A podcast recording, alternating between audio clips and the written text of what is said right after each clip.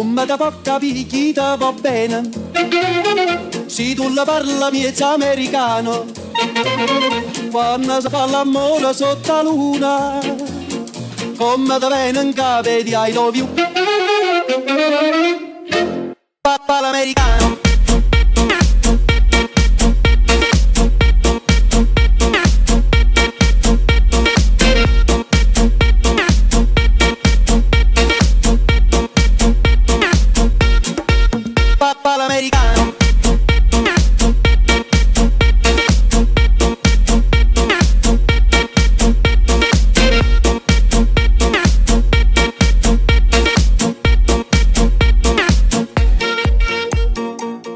¿Cómo les va?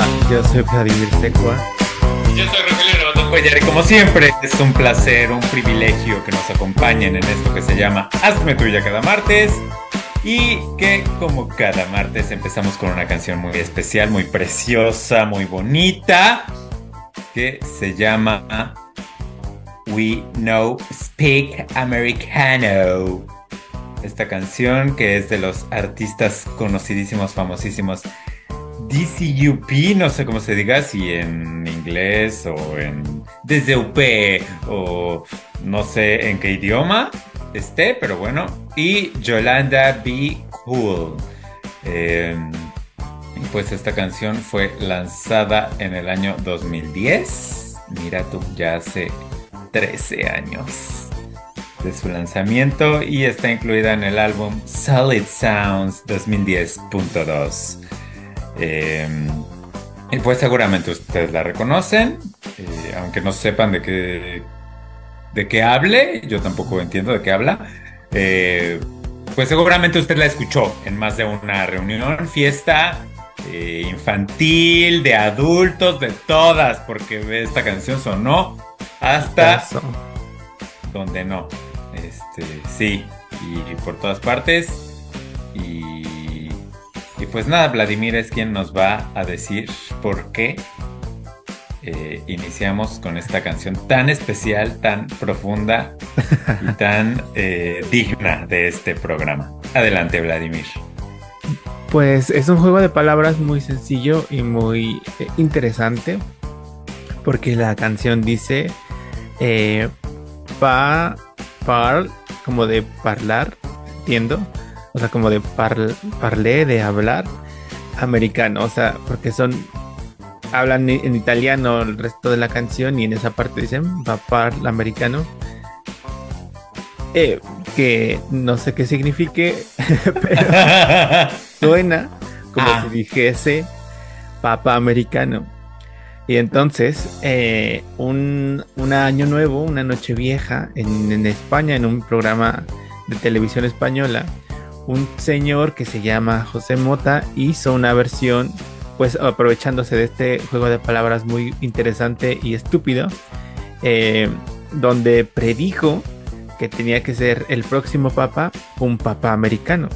Y así sucedió un tiempo después que se eligió como papa al señor Francisco Bergoglio, o como se llame, alias el Papa Francisco, nuestro querido Papa Francisco. alias el Papa Americano. este, que sí, que mira, estoy leyendo aquí en su Wikipedia que es Papa desde el 13 de marzo de 2013, o sea que lleva 10 años, un mes y 25 días en el trono papal. Oye, qué bonito. Este, y pues también en homenaje a, a Italia, ¿no? Porque aunque vive en Vatican City, que es este, pues un estado independiente a Italia, pues está en Italia el señor y tiene nombre italiano también, Bergoglio. Yo creo, ¿sabes qué? Por eso lo escogieron, porque era el más europeo de los no europeos, ¿no? O sea, hubiera sido él o, algún otro italiano de Estados Unidos o de estas cosas que se dan, ¿no? Y pues nada, eh, estamos hablando del Papa Francis porque, eh, esta semana vimos por fin el este documental que es producido por Disney. No sé, en México está en Star Plus. Sí, está en Star. Ah, en Star Plus. Aquí en, eh, en Francia está en Disney Plus, porque Disney Plus y Star, como ya lo he dicho mil veces, son lo mismo. Em, y pues nada, estaba leyendo que es una cosa llamada un ejercicio de sino, sinodalidad, eh, que es que eh, básicamente una asamblea en la que el Papa Francisco se reúne con diferentes jóvenes, eh, algunos religiosos, otros no religiosos, unos ex religiosos, y pues se sientan a hablar de todo de todo lo que les acongoja, de todo lo que quieren y además, muy importante, en una zona pues neutral, por así decirlo, o sea, no en el Vaticano, sino en Roma, ¿no? O sea, no dentro de los dominios del Papa, sino que más bien el Papa es como que quien va a visitarlos, aunque bueno, todos son de diferentes rincones del mundo y... Eh, y pues tomaron sus vuelos. Eso me sorprende mucho que no se haya tomado en cuenta a los países más católicos del mundo, que son básicamente México y Brasil, que son pues los grandes ausentes. Eh, no sé por qué, no lo entiendo. Si había peruanos, había españoles, había demasiados españoles, que no entiendo por qué. Este. Argentino argentinos también, que, a ver, sí, también son países católicos, pero no, no es un catolicismo recalcitrante como el que aún existe en Brasil y en México, ¿no? Y que no hubiera un invitadillo mexicano, un invitadillo brasileño, pues sí me sorprendió. No sé a qué se deba. Eh, supongo que tendrán alguna razón, pero no la entiendo y eh, me hizo falta ver esa parte. Este. Y pues ya miren, eh, la verdad no tuve mucho tiempo en esta semana por algo que comentaré más adelante. Entonces lo tuve que ver a las prisas de fondo mientras hacía otra actividad eh, más relevante para lo que aconteció en mi vida esta semana, que, viene de terminar. Entonces, pues lo vi ahí medio de fondo, eh, pero sí me pareció interesante, ¿no? Sí me parece un documento, un documental histórico. Eh, ya quisiera yo haber visto al señor Juan Pablo II haciendo esto. Eh, Aún así, noto a mi Papa Francisco. Sí, eh, como que dice que escucha de dientes para afuera, ¿sabes? Pero ya al interior no sé qué tanto de verdad, este, esto que le dicen los jóvenes, ¿no? Sobre, sobre todo en la parte del aborto. Eh, no sé qué tanto análisis, empatía haya de su parte hacia este tema y no sea todo un discurso ya muy bien planificado, muy bien este, pensado, ¿no? De lo que hay que decir acerca de este tema y otros, ¿no? Porque sé que también por ahí tratan sobre el, eh, los transgénero o algo así, ¿no? Em, y ahora también no entiendo por qué llevar a alguien eh, que es católica y que le dice como todo lo que quiere escuchar, ¿no? Esa, esa persona en particular me pareció medio fastidiosa. Digo, sé que existen, sé que merecen voz y lo que sea, pero el ejercicio del documental ahí se desvirtuaba para mí porque pues le está diciendo básicamente lo que quiere escuchar y pues eso ya lo hemos visto, ¿no? Eso ya lo hemos experimentado en carne propia este, y, pues verlo ahí no me sirvió de mucho, más que para que se pelearan ahí entre los jóvenes, ¿no? Y el papá así nomás viendo como de lejos. Em, pero pues sí, no sé por qué llevar a, esta persona en particular, porque es una, ¿no? En particular, que se la pasa así como ah, debatiendo y... ¿Por qué la gente se ha alejado de la iglesia, Papa? Sí, sí, este... Eh, y el Papa y le dedica unas palabras muy hermosas, ¿no? También está el chico eh, que fue abusado eh, sexualmente por, por un cura pederasta, ¿no? Y, y, ahí también la postura del Papa me parece pues bastante fría, bastante calculada, medida, sí, dice esto que ya hemos escuchado, de que ya no más en la iglesia, pero pues eh, no, no sabemos hasta dónde tengan el control. Eh, lo que sí creo es que tienen miedo eh, de que tanta gente se les esté saliendo del rebaño. Y, tal vez por eso decidieron abrirse a hacer esto. No sé qué tan bien les haya salido. Yo, que sí era católico, pues al verlo, la verdad no es que quiera regresar corriendo, ¿verdad? Ni mucho menos. Este. Sin embargo, sí, me parece un ejercicio interesante que se debería hacer mucho más y ya sin la figura eh, de la señorita esta que, pues, es que además le dan mucho foco, habla mucho. Este.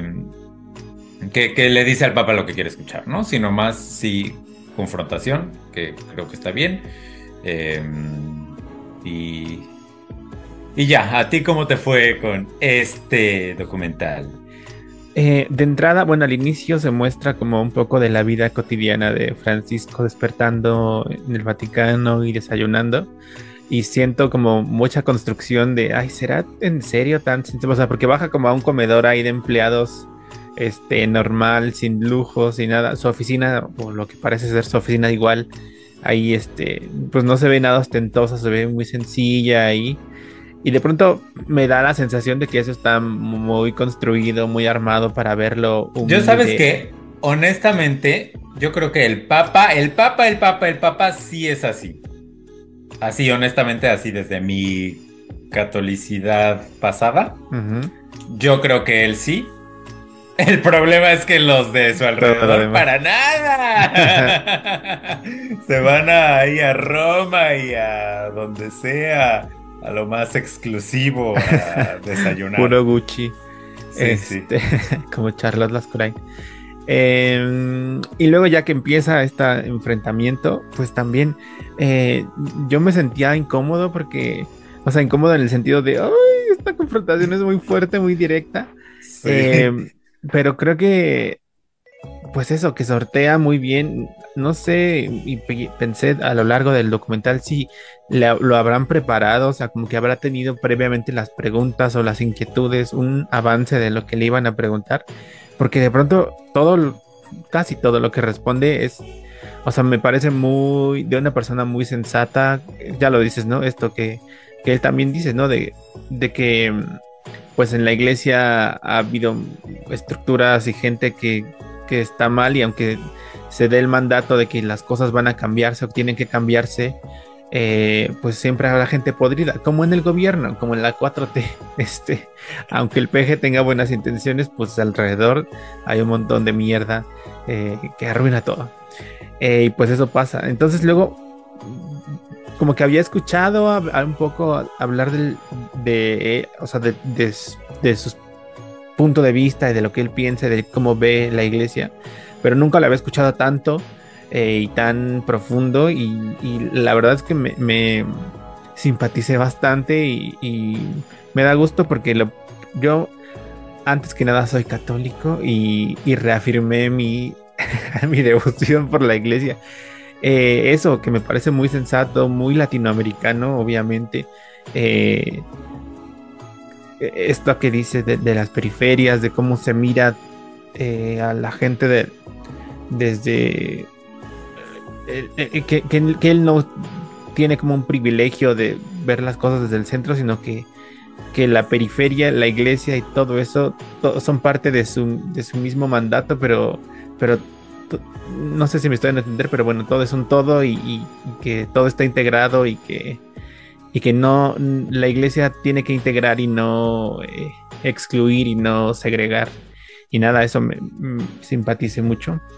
Creo que con, eh, pues eso, sí, sí va con, con lo que decía o lo que se dice de Jesús. Eh, hasta la parte justamente en la que llega a, este tema. Eh, eh, lo, del aborto como que lo sortea bien, aunque siento tropiezos, pero la parte en la que la chica le pregunta de por qué no hay mujeres papas o obispas, y si él ve que en algún futuro... Además, ¿no? Sí, que es católica y feminista.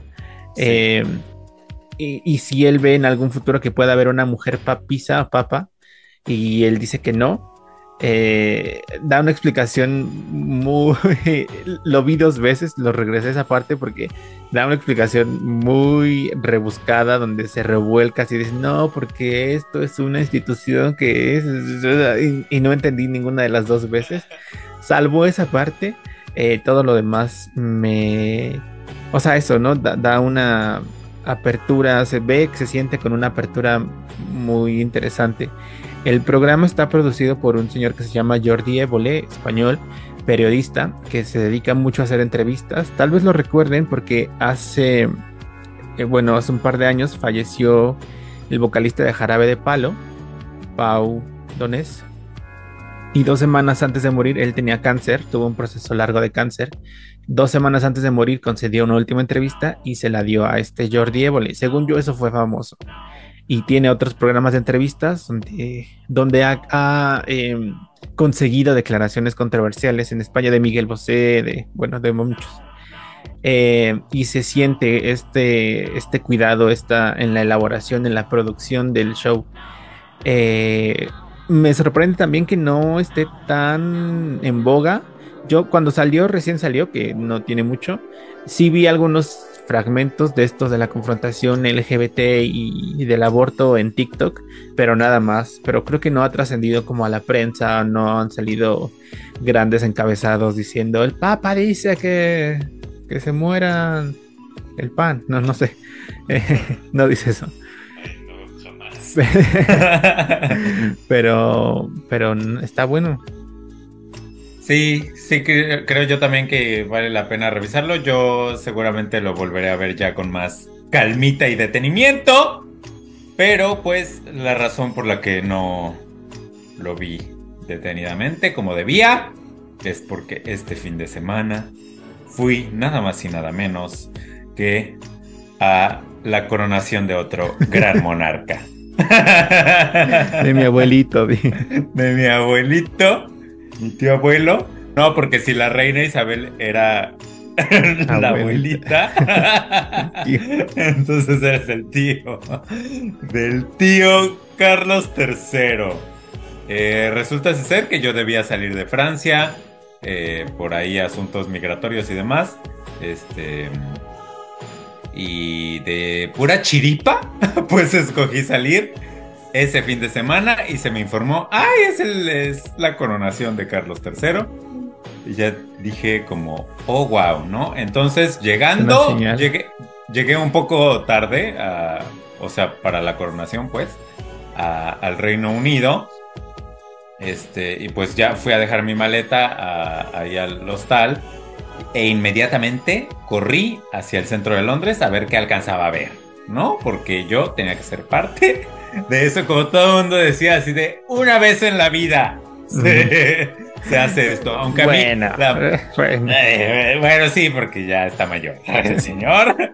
Este, pero, pero yo no sé si vaya a estar yo ahí para, para mi William. Cerca, ¿no?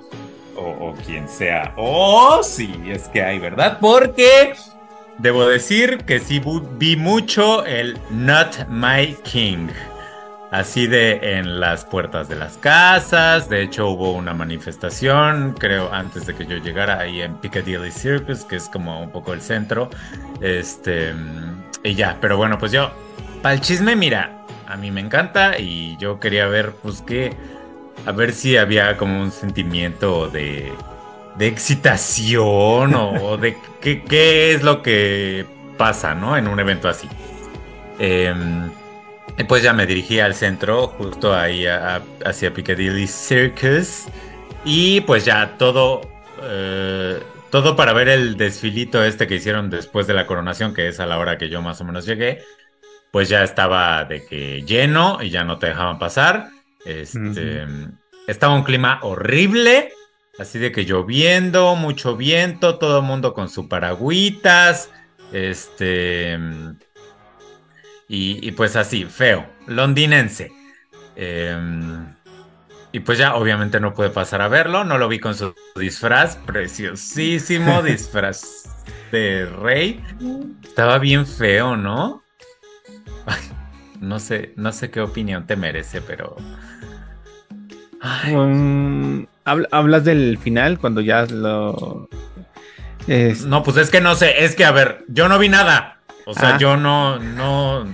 Es que hubo varios momentos. Lo único que vi es ahí en Piccadilly Circus. Había una foto de él. Este, en enorme.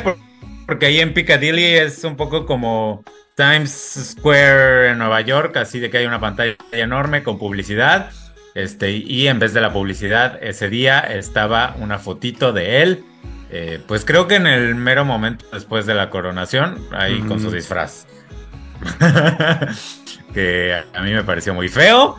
Este, pero bueno, pues el señor tampoco es que sea muy agraciado, ¿verdad? ni muy simpático, ni mucho menos. Em, y, y pues nada, eso, eso es lo que vi. Ah. este, no. Después eh, hubo algo en, en el cielo, ¿no? Empezaron a pasar ahí como unos helicópteros y la fregada.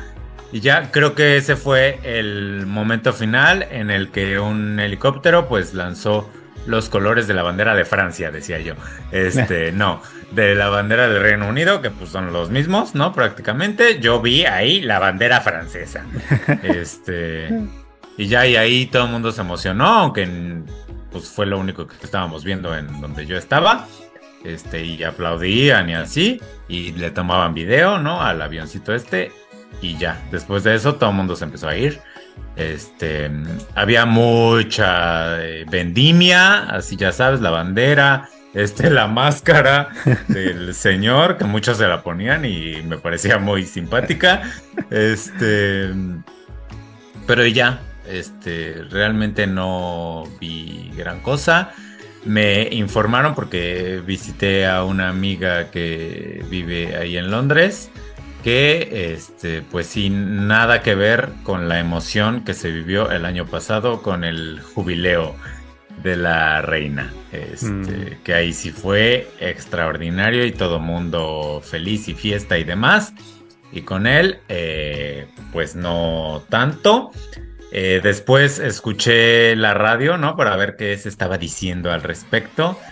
Y creo que sobre todo el, pueblo británico se fue un poco hacia el en contra, ¿sabes? Porque se había anunciado que iba a ser muy modesta y no sé qué, pero lo que los británicos vieron pues no fue, no fue tan modesto que digamos, tan austeridad republicana que digamos, y estaban enojaditos. Eh, porque sí, la están pasando muy mal con el alza de los precios, es carísimo, me o sea, si ya París es caro, Londres está en otro nivel, está incosteable prácticamente. Este, y pues están teniendo muchos problemas. Y eh, eh, este programa de radio que estaba escuchando la, la host, la anfitriona del programa, estaba como muy feliz y, ay, sí, pero la monarquía representa para los británicos, ¿no? Es parte fundamental de nuestra cultura, ¿no? Sin monarquía no somos nadie prácticamente, ella diciendo, cosa que pues es un poco verdad, porque pues si se las quitas, ¿qué, les queda, no? Este, el teatro. El teatro, eh, no, sí les quedan muchas cosas, tienen muchísimas cosas, la música y todo. Pero pero sí es una parte, pues, muy medular de, su turismo. Personalidad, su, identidad. De, sus, de su identidad, ajá. Este. Pero, pues, estaba recibiendo llamadas, ¿no? De especialistas y de gente así de a pie y de verdad, de las 20 llamadas que yo escuché, solo una fue así de que yo estoy de acuerdo contigo, se nos olvida que son parte de nuestra cultura y no sé qué, pero todos los demás destrozaban así a la monarquía y decían que qué necesidad, para qué tanto problema, este, y que qué payasada es esa, y que mucha gente está casi que muriéndose de hambre en el Reino Unido en estos momentos, y el señor haciendo sus payasadas, ¿no? Básicamente. Este. Y, te digo esto, esto que también vi en las casas, así afuera, de que en un pedazo de cartón así de que le sobraba, lo dejaban ahí en la puerta y decía Not My King. Y lo vi bastante. O sea, no, no tanto, tampoco así de que en cada cuadra. Este, pero sí vi unas cinco y me eché mucha caminata por Londres, ¿no? Este. Entonces. Pues es un tema álgido ahí en aquel país. Este. Yo digo que ya los quiten. Mira, qué necesidad. Que se queden como pues con los palacios y eso así que los abran ya la visita y que digan, mira, aquí dormía la reina, ¿no? La última gran reina, eh, Isabel, y ya, ¿no? Porque sí, qué necesidad de estar con esta gente ahí sin hacer nada. Pues sí. Y luego la Camila que, ay, no. al, día siguiente fue el, el concierto, ¿no? Eh, ah, fue al día siguiente. Sí, fue al día siguiente. Ah. Eh, ya en Windsor, ya no en Londres. Eh, que ahí participaron muchos cantantes y demás. Yo a la, que vi fue a Katy Perry, eh, porque ya ahí ya había salido a pasear ahí con mi amiga y demás, y pusieron pantallas alrededor de Londres para ver el concierto, ¿no? y, y, me tocó ver solo la parte de Katy Perry, que no entiendo qué hace ahí. Este, Adele no estuvo. Hubiera sido más congruente, ¿no? Pero bueno, este, pues Katy Perry ahí muy, ay, sí, el rey, el rey, el rey. Este, y entre otros, ¿no? Estaba anunciado Winnie Pooh, que yo no vi. ¿Qué hizo? ¿O qué? ¿Por qué? Porque Winnie Pooh estaría invitado a la coronación del rey. Ah, vi también la parte de los Muppets con eh, Kermit, con la rana René y Peggy. Eh, y ya hay otros cantantes. Una hasta cantó una canción de Mulan. No sé quién era, pero yo me quedé así como de. Ah, ah bueno. Hubo un momento muy emotivo en el que eh, una chica con. Eh, con alguna cosa mental o, no sé si física, la verdad no, no entendí muy bien qué es lo que tenía, pero tocaba el piano, eh, muy precioso. Este, y ahí con su, no sé si era su mamá o su instructora o qué, pero una maravilla. Este, y tomaban a mi Camila y bueno, unas jetas y unas expresiones que, o sea, no hacia la, no, no de groserías a la niña, pero como que no sabe que el mundo la está viendo. Ahora mm. más, ahora que es reina.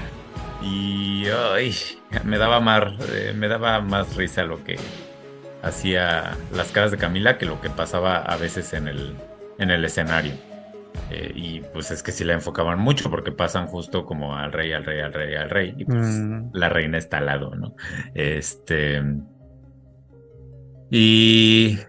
Y pues nada, eh, eso es todo lo que vi. Fíjate tú que hay una tienda muy famosa en eh, Londres eh, que se llama Farnham and Mason, que es de té y de galletas y de cosas así. Y pues obviamente todo, todo este tipo de tiendas quisieron hacer su agosto, ¿no? Vendiendo cosas como oh, en exclusiva eh, por la coronación del rey. Y pues yo justo en esa tienda compré para Christoph un, un bote de galletas, muy acá, muy bonito, muy no sé qué, que justo dice, eh, en celebración de la coronación de Su Majestad el Rey Carlos III, eh, y son galletas escocesas de miel, ¿no? Y ya muy bonito, y, y, era de lo más baratillo, ¿no? También vendían de que el café especial, no sé qué, y una cosa, una caja como de música, este, pero con galletas adentro, que si la giras, pues ya ahí hacía musiquita muy bonito. Y les digo, no era lo único, también las, las librerías y como que todas las tiendas sacaron así sus productos muy acá y pues también lo que se vendía en la calle, ¿no? Las banderas de, del Reino Unido con la carita preciosa de Carlos III ahí en el Hubieran medio. puesto la carita del de The Crown de Josh O'Connor. Ay, sí, más, más bonito, Amigable. ¿verdad? Pero más amigable, más family friendly. Este, pero pues no, pusieron a él. Y luego, fíjate tú que el lunes fue día de asueto en el. Reino Unido debido a la coronación. O sea, nadie trabajó gracias al rey. Este, y ahí sí, ahí sí nadie protestó, ¿verdad?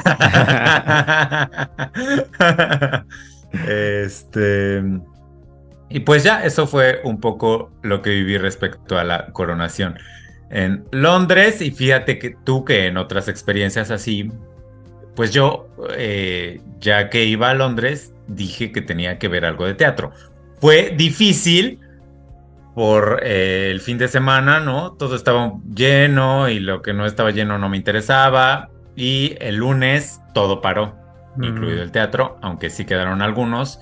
Y ese día fui yo a ver Bonnie and Clyde, the musical Mm.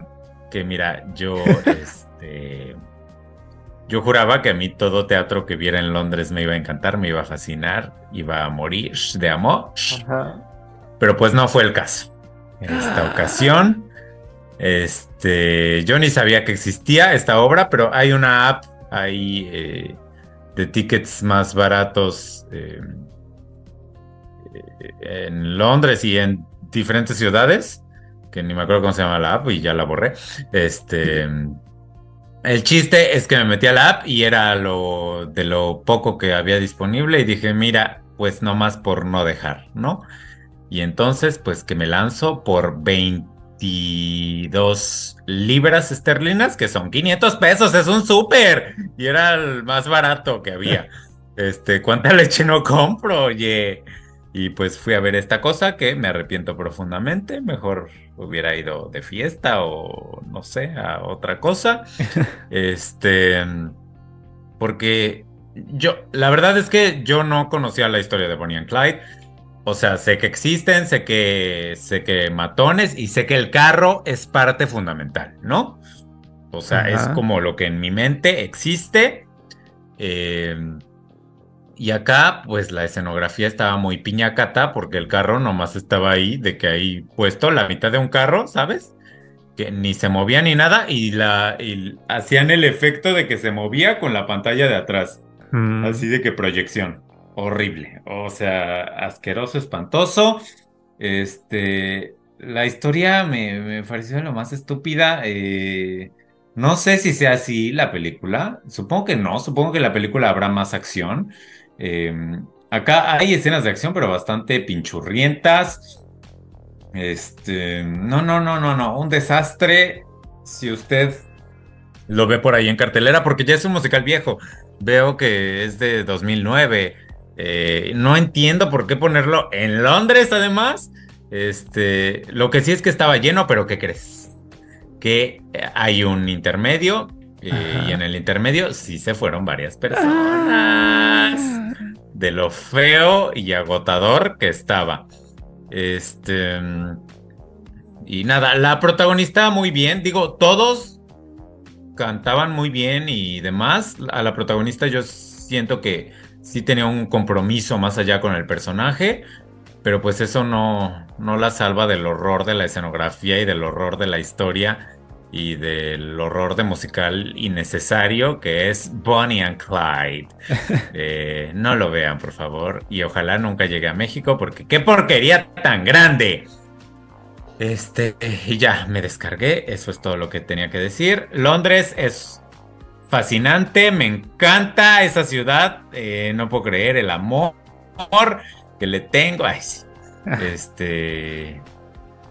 Y, y nada, lo, lo, lo único que sí es la, la comida, ¿sabes? De hecho, mm, a la amiga a la que vi, este, pues le, le pregunté que cómo le iba con la comida, ¿no? Y ya me dijo que es con lo que sufre un poco, ¿no? Porque pues cuando te preguntan cuál es tu comida inglesa favorita, todo el mundo dice como fish and chips, pero pues eso qué, eso lo puedes comer en México y en Francia y en Japón y en todas partes, o sea, es un vil pescado y siento que hasta en México sabe más rico, ¿sabes? El de la feria. Eh, y, y todo lo demás es como eh, salchichas y no sé, es, es una comida difícil. Eh, y, te digo, me dijo que sí, sufre con eso y, pues sí, la entiendo. Y a ver, Londres hay muchos restaurantes de muchos otros tipos de, de comida y creo que por eso es que la gente sobrevive ahí, porque de otra manera sería insufrible. Eh, pero bueno, ah, justo, justo hablando de esto, yo el último día eh, que estuve vi un Taco Bell. Y me entró una emoción y una angustia y un todo al mismo tiempo. Porque yo nunca había ido a un Taco Bell. Este, pues no, en, en México no hay. eh, en París tampoco. Eh, y entonces lo vi y se me hizo agua la boca porque pues ya un año fuera de México, este, y sin probar tacos, que sé que en Taco Bell no son tacos mexicanos, sino más bien americanos. Este, y, y pues nada, pero yo me metí y pedí ahí en la maquinita esta, que te ponen ya en todas partes eh, acá en Europa para no tener contacto con la gente. Y, eh, y pues yo pedí así de que decía, novedad, este, el taco, quién sabe qué de pollo. Ah, pollo desnudo, algo así decía yo, de que, ah, sí, ni leí ni nada y me pedí eso. Ajá. Y oh sorpresa que me voy llevando cuando recibo el taco de pollo nudo, que es que el como, como en el Carl's Jr. que hay una hamburguesa, hay yo aquí en experto de la comida chatarra, pero pues sí, ni modo. Eh, hay una hamburguesa de que sin pan y el pan es la lechuga. Bueno, Ajá. pues a eso se refería de que pollo desnudo, porque el pollo era la tortilla. Pero oye, me sorprendí gratamente. Estaba me gustó un montón. Sí, me gustó mucho. Este, ya hasta se me hizo agua la boca. Eh, y eso que fue ayer que me tragué esa cosa. Este, pero sí, eh, o sea, estaba bien condimentado. Sí me afectó un poco para mi gastritis y así, pero eh, en sabor y así estaba bien. A ver, no mexicano, pero sí picosito y, y- y bueno, ¿sabes? Me- o sea, porque el, el pollo estaba como, eh, ¿cómo se dice? Como empanizado, con ahí especias y picante y demás, y crunchy y así. Y de relleno, pues tenía queso y jitomate y este, lechuga. Eh, y, y bastante bueno, o sea, me, me encantó. Ya no puedo esperar para regresar a Taco Bell. Este, ya que lo lleven a México, es que es otra cosa, ¿sabes? Yo, de hecho, justo fui porque recuerdo haber comido en Cancún eh, alguna vez los tacos, estos famosos, eh, pues como los de Taco Bell, ¿no? Que- de que, como una tostada, pues, pero en forma de taco. Eh, y recuerdo que me gustaron mucho. Eh, y, eso quería probar ahora que vi Taco Bell, pero bueno, como me dejé llevar ahí por mis instintos, pues me tocó una otra cosa diferente, ¿no? Pero pues ya que lleven Taco Bell a, a CDMX, eh, yo siento que sí sería un éxito, porque es diferente, o sea, a ver, sé que nos ofende un poco como mexicanos el hecho de que ocupen el término taco, como a mí aquí también en Francia, porque ya hay, o sea, hay taco gringo, taco mexicano y taco francés, ¿no? Este, pues sí, también cuando comí Taco aquí el taco francés, eh, no, pero el taco árabe es, es invención mexicana, esa no inventes. Este, eh, pues sí, me ofendí y dije como qué necesidad de usar el nombre, pero pues también está bueno, ¿no? M- Me gusta más el taco gringo, si te he de ser honesto. Eh, y, y, pues sería una gran oportunidad de negocio. Ahí yo te recomiendo a ti, ahí sí que abras tu negocio. Taco campana, ponle, para no tener problemas. Sobre todo pegaría como en Interlomas o Santa Fe, donde la gente. Sí, sí, sí, donde, no o se donde hay gringos. O ahí en Condesa, ¿no? Ahora que hay tanto gringo. Roma Condesa Juárez, sí. Igual en la Juárez, este, Bueno, no sé, no, no, no, este, dañar la atmósfera hipster. Eh, digo, también es hipster y demás la Juárez, pero no tanto como con Roma, siento. O bueno, ya ni sé porque ya llevo un año fuera y mira, yo ya veo todo distorsionado. Se me hizo saber eh, porque mi amiga que fue a, fue a México, pues no sé, como en septiembre creo. Eh, o sea, ya después de que yo ya vivía aquí. Y, y, me dijo que el metro, que ya te dice a qué hora va a venir el siguiente metro y así. Eso yo no lo viví.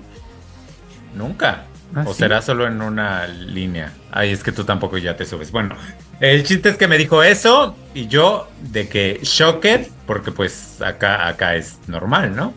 Pero en Ciudad de México no lo era, era subirte y pues ahí que Dios, te, bendiga, ¿no?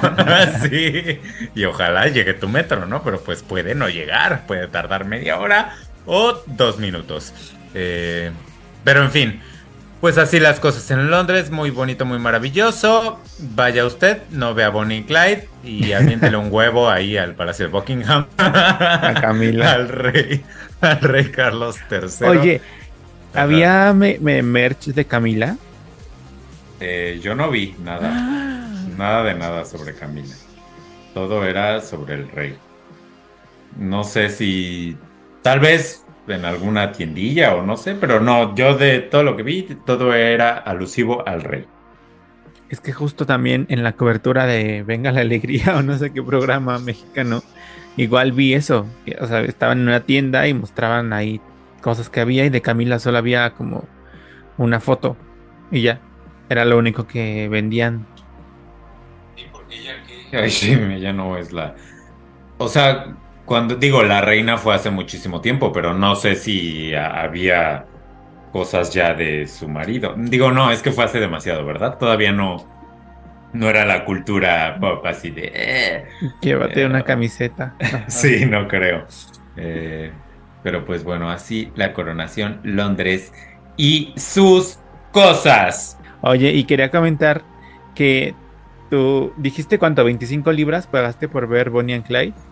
22, ajá. A 22 libras. Pues fíjate que en México eh, ningún musical de los estelares, digamos, cuesta eso.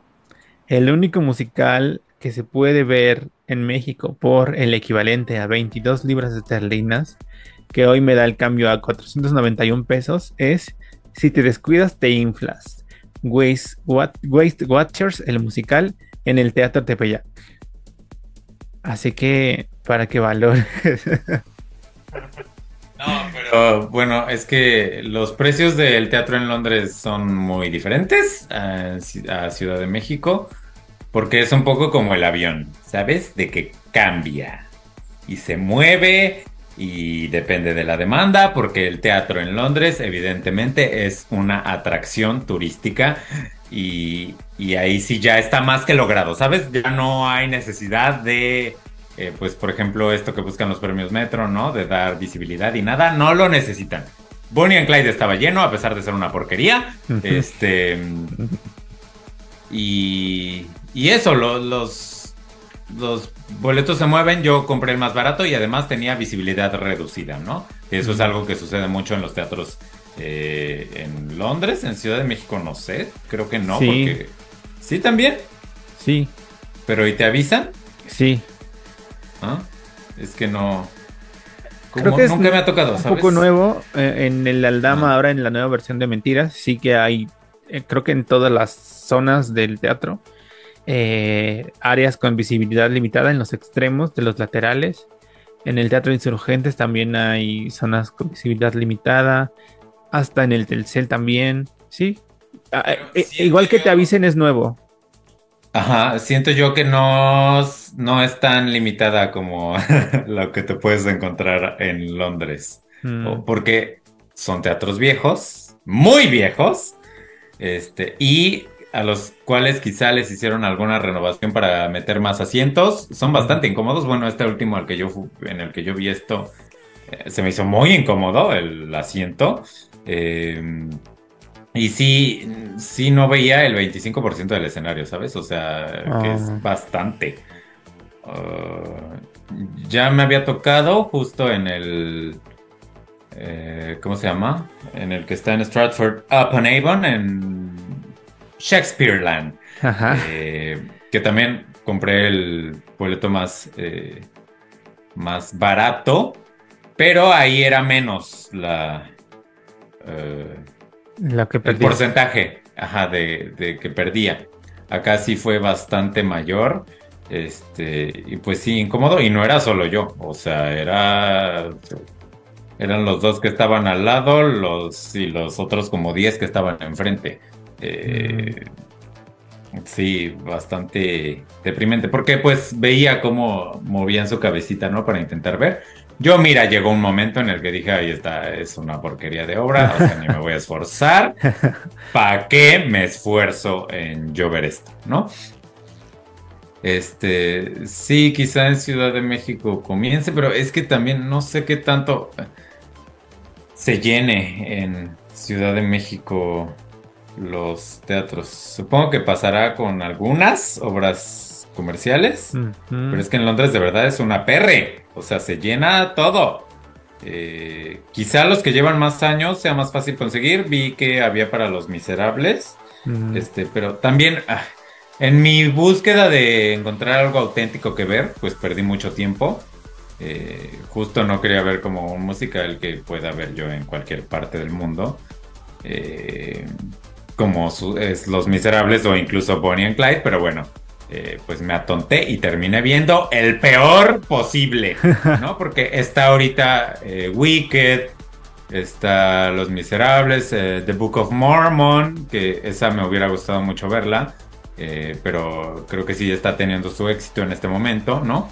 Y, ah, llega ya próximamente, creo que la próxima semana, el musical de Mrs. Doubtfire, eh, que no recuerdo cómo se llama la película en español, pero es esta película protagonizada por eh, Robbie Williams, en la que La de la. la señora, ajá, en la que se disfraza de, de señora para poder estar cerca de sus hijos, ¿no? Como su nana. Y está anunciado así de que en todas partes, en Soho y en las partes céntricas de Londres. Eh, y, y esa me hubiera gustado mucho más verla, ¿sabes? Que la porquería que vi. Ay, además, ¿sabes qué? Se- se- intentaban hacer su acento de tejanos porque se supone que Bonnie and Clyde sucede en Texas. Y- Pero, ay, no, le salió una. No a todos. A la actriz te digo, sí, muy bien. Eh, pero a los demás ahí de pronto lo intentaban y pues no, le sale su British accent. Eh, y ay, no, no, no, no. Yo sufrí horrible.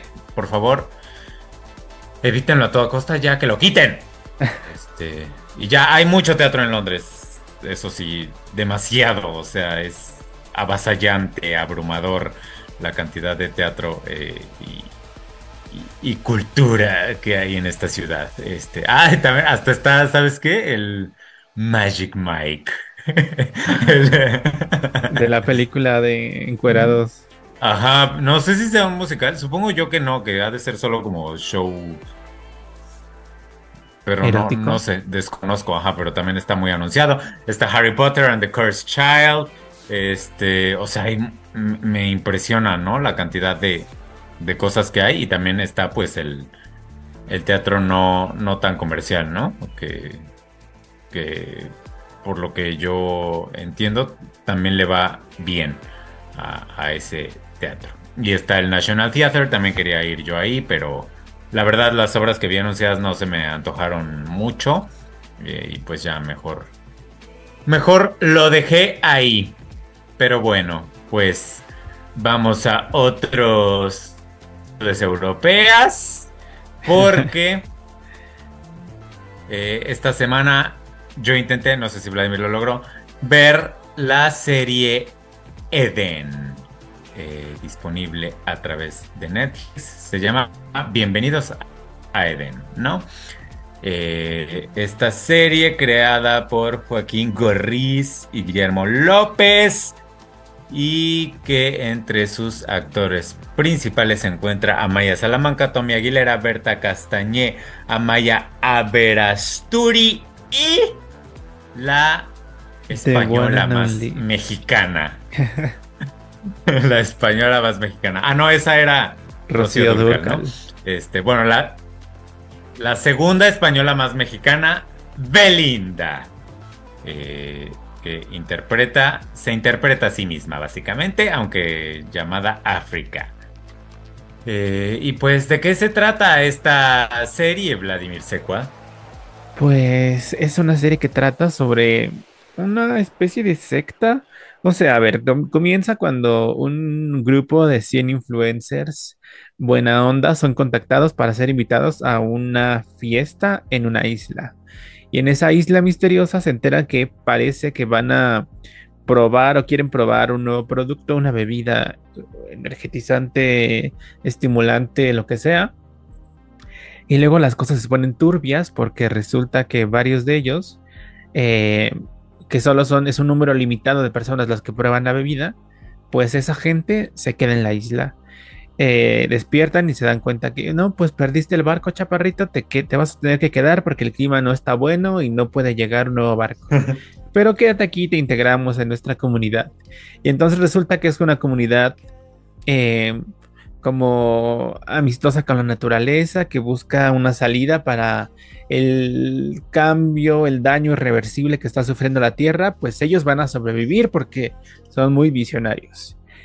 Em, y las cosas se ponen cada vez más turbias porque pasan los días y no se puede, no pueden salir, no regresan por ellos. Eh, al mismo tiempo se van enredando y van creando relaciones, van haciéndose amistades. Eh, y más lazos eh, afectivos.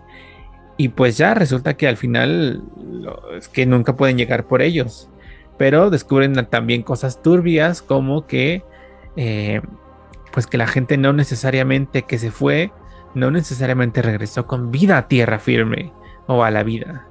Ah, porque ahí son privados de toda comunicación. No sé si eso lo dije pero no tienen ni su celular, no pueden entrar con celular, no tienen contacto, no saben nada de ellos, ni, ellos no saben del exterior, ni el exterior sabe de ellos. Eh, y pues eso es una secta muy extraña que hasta la segunda temporada nos enteramos específicamente de cuál es el propósito de ese grupo, porque no se entiende muy bien. O sea, parece que es una cosa perversa, pervertida de, ay, aquí los tienen, quieren vivir, pero no se sabe para qué, solamente los tienen ahí, pero no hay un propósito, hasta que nos lo revelan, como en el tercer episodio de la segunda temporada. Ay, o sea que sí llegaste a la segunda temporada. Oye, sí, es que, a ver, tiene un, un inicio a mí me parece interesante por estos experimentos tipo Big Brother donde la gente es observada y puesta a prueba mm, para ver cómo se relacionan, cómo reaccionan. Eh, y eso, me fui enganchando como para saber qué es lo que pasaba, que si sí lograba salir quien quería salir o, cuál era el propósito de, de tenerlos ahí encerrados, porque no se parece, de pronto no parece avanzar mucho, ¿no? O sea, es como los tienen ahí, pero ¿para qué? Y pues nada, me enganché para buscando esa respuesta y la, la obtuve hasta el tercero o segundo episodio de la, de la segunda temporada. Eh, la verdad, sigo, porque ahí ya me quedé. Eh, perdí un poco la ilusión, pero quiero saber qué es lo que va a pasar después, porque ya empiezan una serie de cosas de mafufadas. Luego en la segunda temporada, tú ahorita me cuentas, pero en la segunda temporada de pronto aparece una unidad militar que en la primera no existía y resulta que como que siempre existió. Y no sé, es muy extraño, pero, pero sí quiero saber hacia dónde apunta. Ay, pues yo no. Este.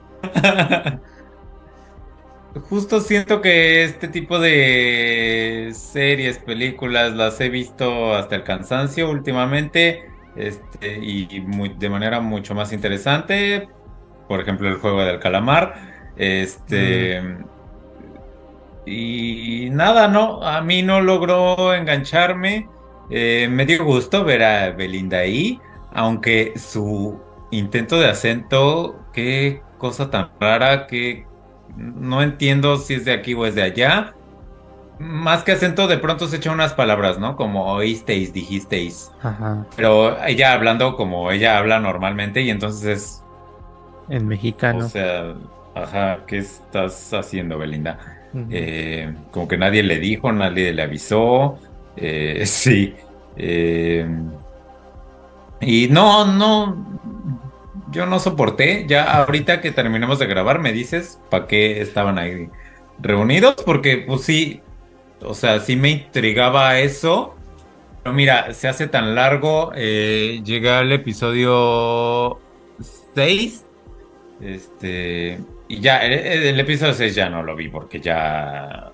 O sea, estaban ahí como yéndose en círculo, no pasa nada. No entiendo qué hacen ahí, no hay ningún barco. Unos ya firmaron un contrato para quedarse, pero no pasa nada, no se desarrolla, no entiendo. Y pues no me interesa, honestamente.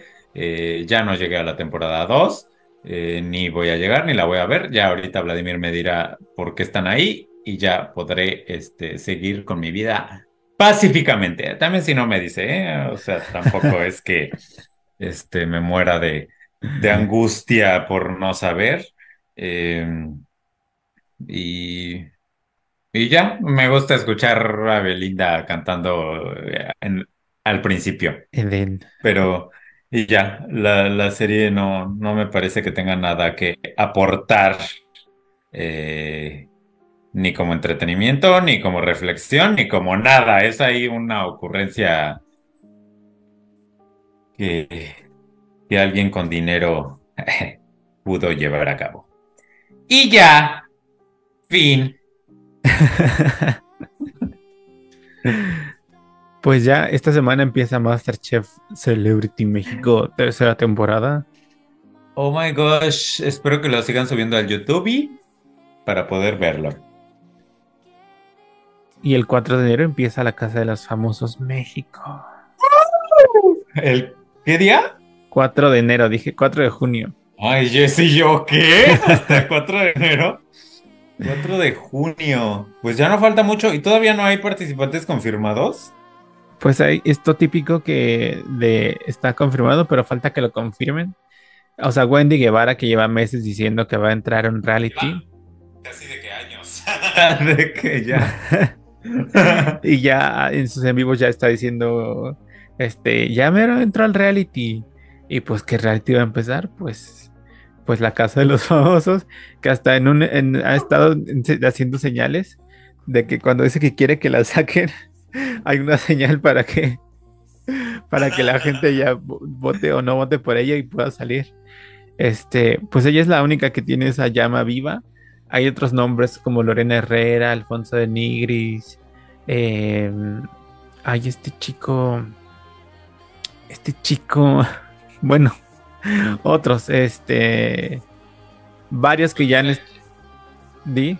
Ya con Wendy Guevara, yo creo que es suficiente para levantar eso, ¿no? Pues sí, se supone que van a ser solamente 14, 7 y 7.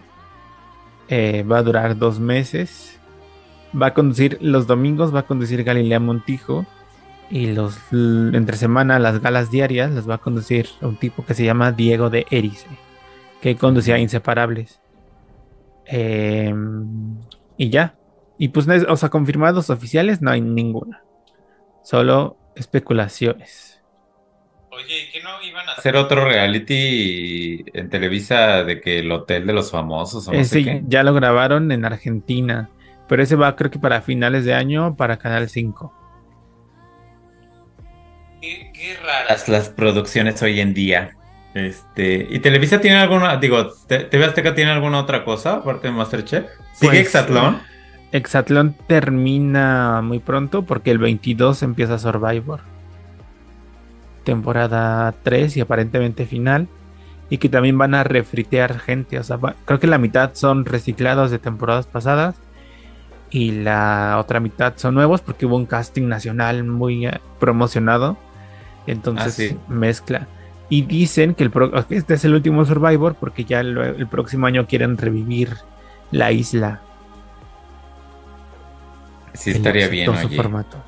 Pues es como Survivor, pero sin derechos. Exacto.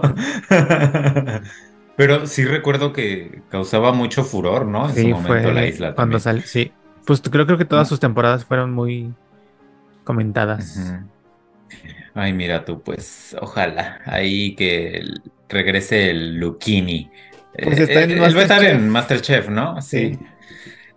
Sí, pues bueno, ¿ya nos vamos o qué? Pues sí. Pues, Pues adiós. Adiós. eh, pues gracias por estar con nosotros. Un miércoles más. Ay, sí, olvidamos decir martes y miércoles. Este. Eh, ay, yo- dije, ¿verdad? Como cada martes ahí muy estúpido al principio. Perdón, pero es que vivo en una realidad alterna, este, y llegué de cambio de horario de Londres y la fregada, El y pues lag. ahí, afectado, afectado por la coronación del rey y todo esto. Una disculpa, pero sí, martes y miércoles de fruta y verduras. Bueno, ya, gracias. Adiós. Adiós. Papà l'americano